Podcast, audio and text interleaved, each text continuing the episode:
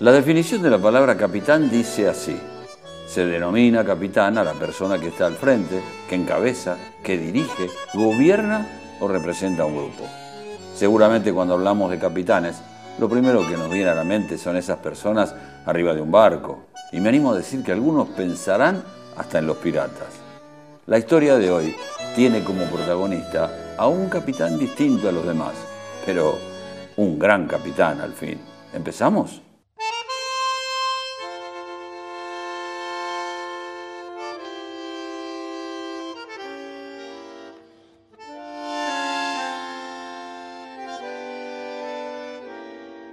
Sergio Ramos es el capitán que dirige y comanda un gran barco blanco que atraviesa los grandes mares y océanos del mundo, intentando conquistar, por supuesto, todos los tesoros posibles. Como todo capitán, comenzó en un rango menor, pero siempre sintiéndose un gran referente. Su navío en los primeros momentos era más modesto que el actual, pero desde sus primeros minutos en esta carrera imprimía e imponía respeto a los rivales, y también a sus compañeros, demostrando una fuerte personalidad. Sus armas no eran espadas o rifles, aunque sus goles a veces parecían cañonazos de la más temeraria embarcación. A medida que pasaba el tiempo, ese muchacho que daba los primeros pasos se vio embarcado en un sueño blanco. Le llegó el momento de subirse a ese buque con el escudo del Real y comenzar la travesía más difícil de su vida como buen tripulante, en sus inicios, siguió las órdenes de sus superiores, aquellos que portaron la cinta antes que él y marcaban el rumbo que debía tomar el barco. Ahí empezaron las conquistas de tesoros.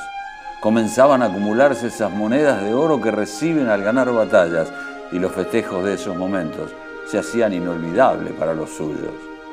Pero no todo el tiempo se navega en aguas pacíficas y en un océano tan grande debió enfrentar a rivales que lo hicieron pasar malos momentos. Invadieron su buque, lo hicieron perder batallas, pero la bravía de un gran capitán empieza a florecer de momentos como esos. Y todas esas batallas que se perdieron hicieron que el barco blanco también perdiera a su capitán de mucho tiempo, nada más y nada menos que un tal Iker Casillas. Y ese lugar tenía que ser ocupado por alguien. Sí, señores, Sergio Ramos recibía el llamado para ponerse al frente de ese grupo. Era el momento de comandar el navío y ser el encargado de llevar la cinta. Mal no le fue. En la batalla más importante de los siete mares lo tuvieron como protagonista, al frente del equipo, combatiendo contra todos e imponiéndose en tierras de gigantes. Si parecía que la batalla estaba perdida, aparecía el capitán y lo salvaba. Cuando las cosas se ponían duras, él lo hacía más duro que nadie, aunque eso le costara en muchas oportunidades perder peleas personales. Al frente de este gran barco blanco conquistó batallas y se llevó el trofeo más preciado que un club puede conquistar. Decíamos que fue histórica su participación como capitán, ya que logró salir victorioso en tres oportunidades consecutivas, siendo el único comandante en la historia de esta embarcación, en lograr hacerse con ese tesoro y poder mostrarlo y exhibirlo a sus tripulantes.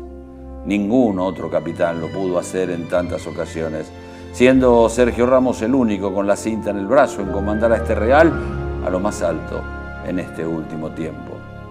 Hablábamos al principio que seguramente cuando mencionábamos la palabra capitán, lo primero que se les puede venir a la mente es la imagen de un pirata con un parche en el ojo, una pata de palo, y también decíamos que este capitán era distinto a los demás.